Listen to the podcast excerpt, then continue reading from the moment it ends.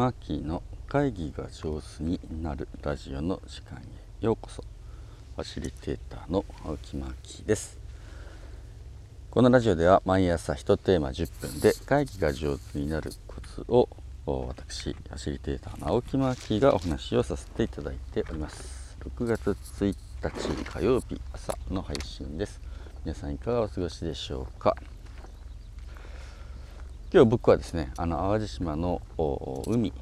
からこれ収録をしております、え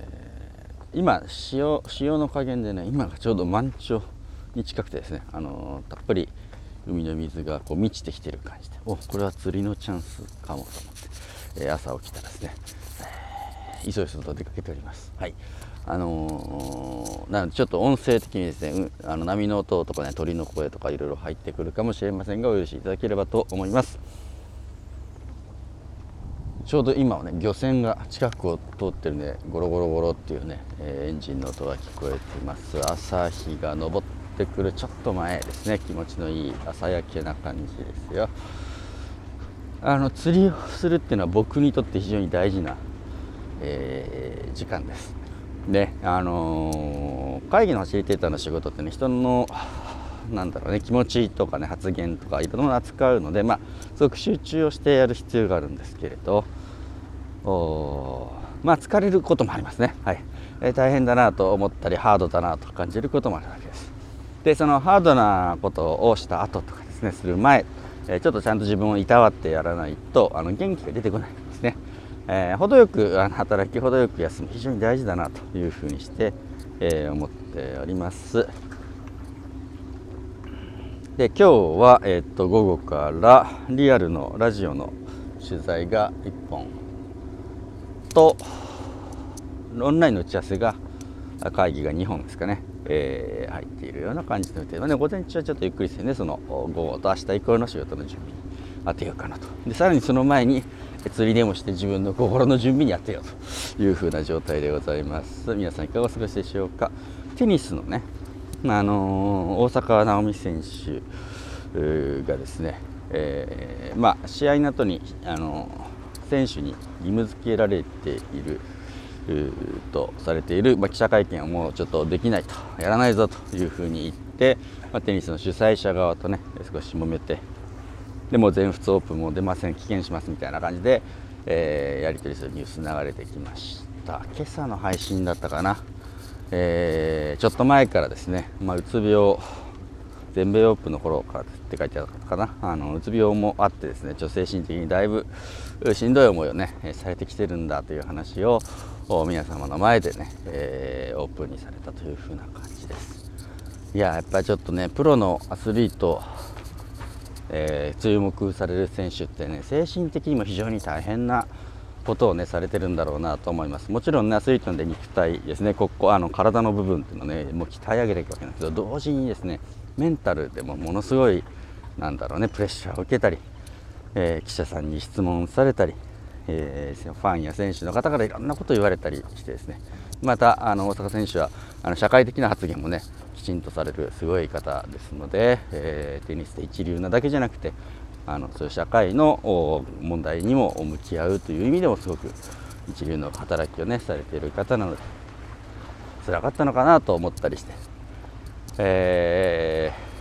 ー、なんていうのかな。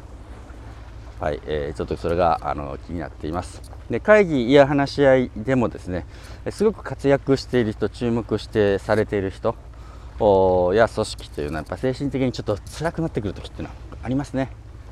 えー、みんなの手本であらねばならぬとかですね。自分たちがトップだと思ってる時とか頑張れてる時っていうのはですね、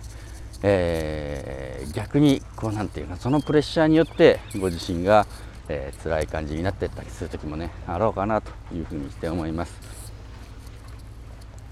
あの誰かね、えー、そういう今の状態を話せたり相談をできたり今こんなことで実はね、えー、辛くなってきてるんだけどってお話できるお相手っていうの。はこれね会議とはまた別の出入り口で、えー、話すことができる空間とかお相手というのがねいると少しね、え、楽になったりもしますがこれを誰にも言えずにちょっと抱えて、えしまったりね溜めてしまったりするとまああの少し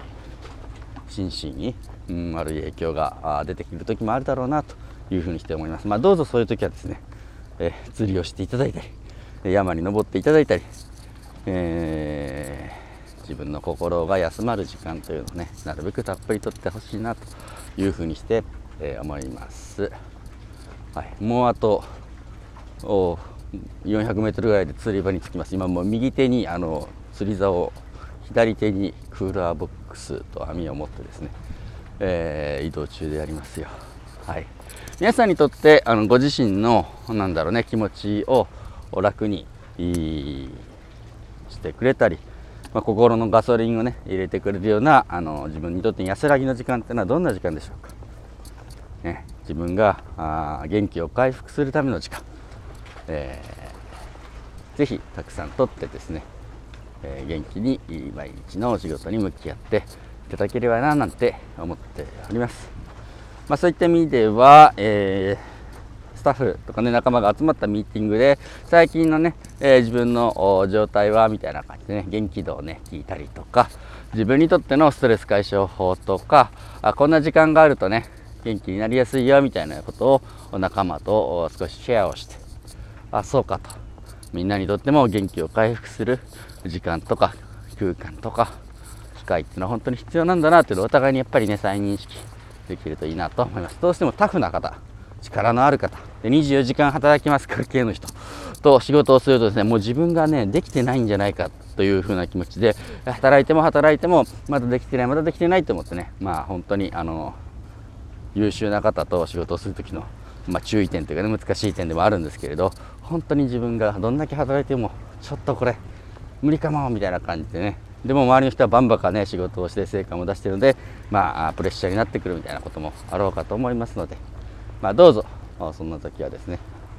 えー、自分の一旦自分の気持ちを安らげるようなお時間を大切にしていただければなというふうにして思います。あ目指すべき赤灯台っていうのは灯台の先っぽに赤い灯台なんですけど赤灯台がようやく近づいてまいりました。というわけで私もですねこれから釣りタイムを少し頑張ってルアーでも投げてですね、えー、大きい魚が釣るのを夢見て、えー、朝の1時間後過ごしたいと思います。最後まで聞いていただいて本当にありがとうございました。皆さんにとって今日もですね良い一日でありますように。ファシリテーターのマッキーでした。